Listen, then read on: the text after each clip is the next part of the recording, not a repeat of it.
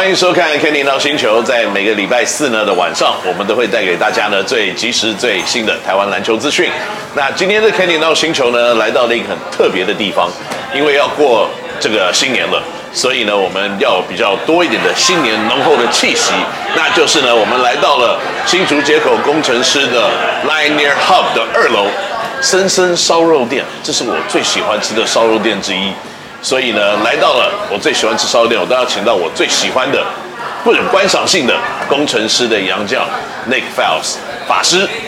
Hi Nick, would you like to say hi to everybody? Hello everyone. Uh, pleasure to be here. And uh, yeah, we're at the uh, Korean barbecue. Yeah. So are we ready for some good food and some good interview? Yes. Okay. Yes, yes. Um, you know, Nick, I'm sure you know a lot of um, fans would like to know before you came to Taiwan. Okay, I'm sure there are a lot of choices. You you could have gone to Europe, you could go back to Poland, or go to Hungary, and why you choose Taiwan and why you choose Lioneers?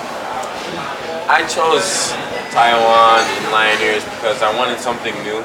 Okay. uh, this was a this was a new market, a new scenery, and just just a new adjustment for, for me. You know, and um, I wanted to challenge myself. You know, and I, and, and um, I'm really enjoying it. You know, adjusting to the new culture, the new process. It's just me as a person. I love new. Okay. So I really enjoy. I'm enjoying this whole process of adjusting to the culture and everything, and and, and, and I wouldn't want to be anywhere else but here, you know. So I want to thank you for bringing me here as well. Oh, thank you. Yes. Yes, Thank sir. you for being here, though. Yes. Um, OK，这个我刚刚问第一个问题就是说呢，为什么当时那会这个考虑来台湾打球，而不是回到以前像波兰啊或者匈牙利？那他说他很喜欢新的事物。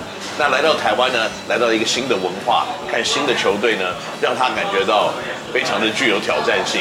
那更重要一点呢，他喜欢新的事物情况之下呢，来到台湾，他觉得一切都非常的棒，所以呢，他不会愿意就是除了台湾以外去任何一个其他的地方。那今天我们要试新的这个烤肉，所以我相信大家也会非常的喜欢。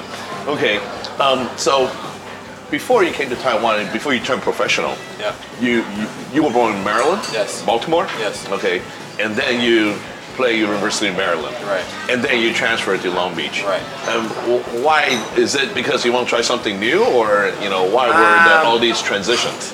Yeah, it was just was. Uh, I mean, me and my coach we just came to a mutual agreement. You know, um, prior to me leaving my junior year, I wanted to leave my sophomore year, but we, we figured out a cooperation, so everything was copacetic. But I just wanted to, uh, yeah, yeah, I wanted something, something new. You know, I was, I didn't like the position I was in, the Okay. what what they were doing with me. You know, no, no, no um, bad shots at coach or anything like that. I just, I, for me, I just wasn't having fun at the time with basketball. So I wanted to change it up and go have fun. You know, I wanted to enjoy the game again. 是，所以在来到台湾之前啊，在变成职业球员之前，他其实在马里兰纳州的 Baltimore，然后去了马里兰纳州立大学，然后转队到了 Long Beach。他说他会做这样子的决定，也是因为呢， 他其实在马里兰的时候，他在的这个位置其实并没有特别的理想。他本来想早一点离开，但是他跟教练做了一些协商了以后，才决定三年级的时候才转学。那换了一个新的环境以后，打球是更加的快乐，有更多的这个学习跟更加的进步哦。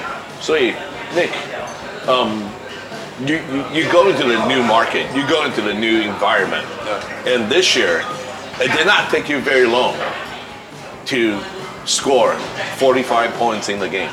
And 45 points is a league most points scored in the, in the, in, for individual in a single game. Before the game, did you feel that that was coming, or how, was, how did that come about? I mean, No, 45 I- points a game is uh, pretty tough. Nah, I didn't. I didn't. Before the game, I didn't feel about, but I would say I came across the lane and I hit a one-legged floater. And after I hit that shot, I knew it was going to be a long day for the Braves. You know, um, it's just certain shots that you hit as a player, Right. and everything was going swish. It wasn't really hitting the rim, so I kind of knew it was a good day for me. And I just, all the guys just kept telling me, go, keep going, keep going, keep going. Right. So they gave me the energy and they gave me the fuel to, to just keep firing up and going. So I, you know, they believed in me, I believed in them, and, and, and they just gave me that extra security to just keep shooting. And Right. I just was going to keep shooting.